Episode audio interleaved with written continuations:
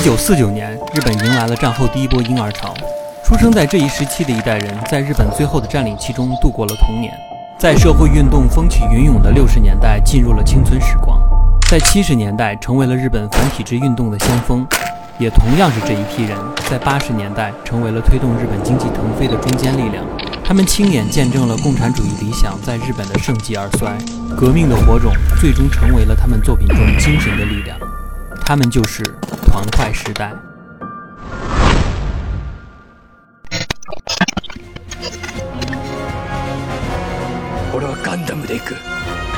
在团块时代中，有很多理想主义者最后都选择了动漫这条道路，而其中最具代表性的一位，当属高达之父安彦良和。安彦良和一九四七年出生于北海道一个偏远的城镇。从小，安彦良和就展现出了很强的绘画天赋，但家庭其实并不能给他创造足够的条件去支撑他的天赋。多次搬迁和奔波，也让年少的安彦良和在生存和爱好之间选择了前者。在安彦良和十六岁时，父亲因病去世，这进一步导致了家庭的困苦。生活的艰难使得安彦良和开始接触到了马克思主义思想。也许这些思想能够暂时的让自己摆脱内心的纠结和困惑，指明一条前进的道路。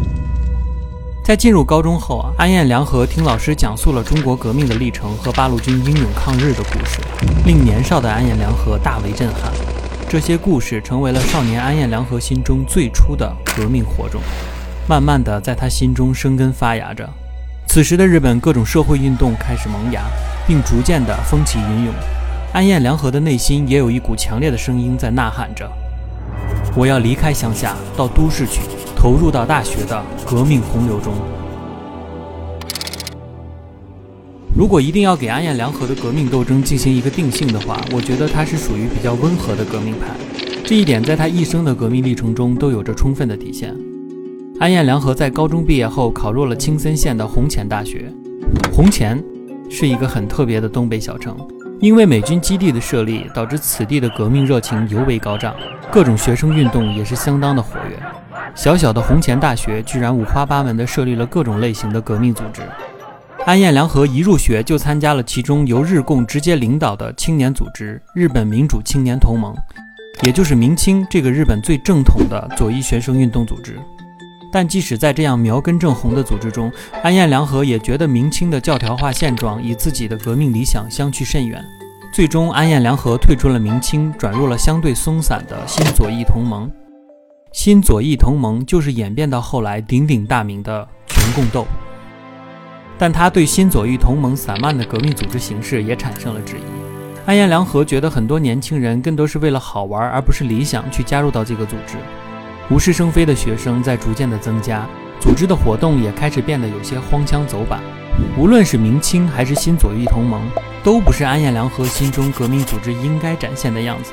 最终，安彦良和再度脱离新左翼同盟，以几位好友创办了编写社论的评论组织，以校报《红前大学新闻》为阵地，针砭政府时政，讨论社会局势。当时，安彦良和写了不少反越战的报道。还专程采访了从越南回归的二战日本士兵，严肃认真的革命态度在当时的学生群体中赢得了广泛的认可。安彦良和也因此逐步的成为了红前大学学生运动中最著名的领袖之一。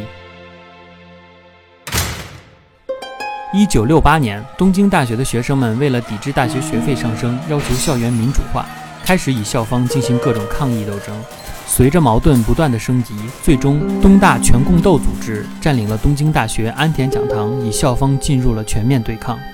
各地的革命青年纷纷上京，与东大全共斗并肩作战。同安彦良和一起办报的同志们也纷纷上京，参与了安田讲堂斗争。安彦良和因为负担不起上京的费用，而选择了留在后方。这次斗争仍然是以警方胜利告终，数以百计的全共斗学生在此次行动中被逮捕。这其中就包括了安彦良和的几位好友。虽然安田讲堂被警方攻陷，但全共斗运动的烽火从首都蔓延到了日本全境，这股剧烈的火焰也燃烧至了红前大学。一九六九年九月，红前大学的三十名学生发动了红前大学本部占领事件。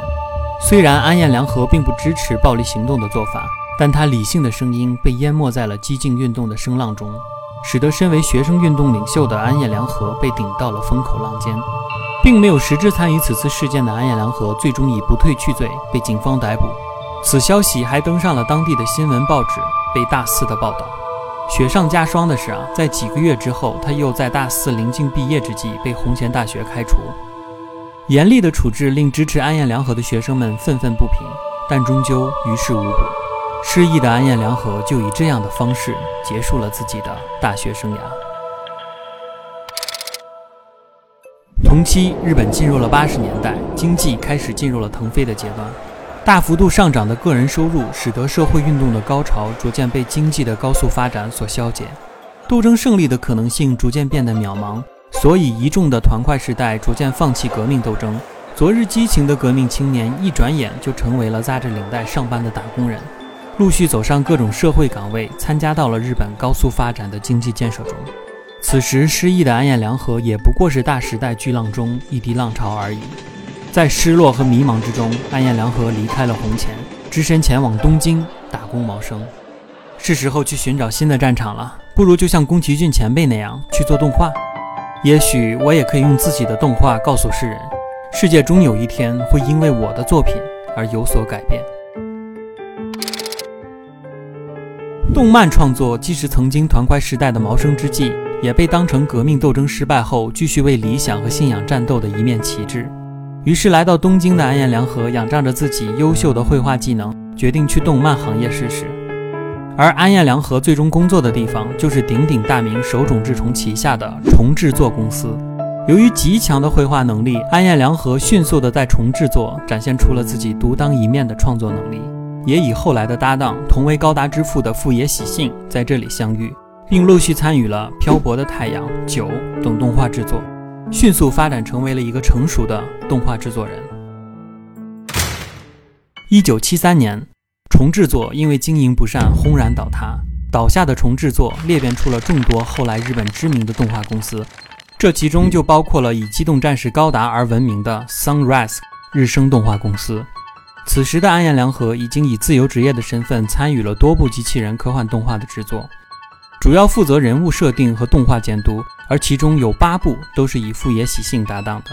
他们制作了《勇者雷霆》《无敌超人神宝三》等一系列的机器人相关动画作品，这也为高达的诞生打下了最早的基础。作画素质近乎天才的安彦良和和不善绘画的富野喜幸建立了良好的合作默契。在之后的日子，两个人正式开始制作这部富野喜幸原作漫画改编的机器人动画《高达》。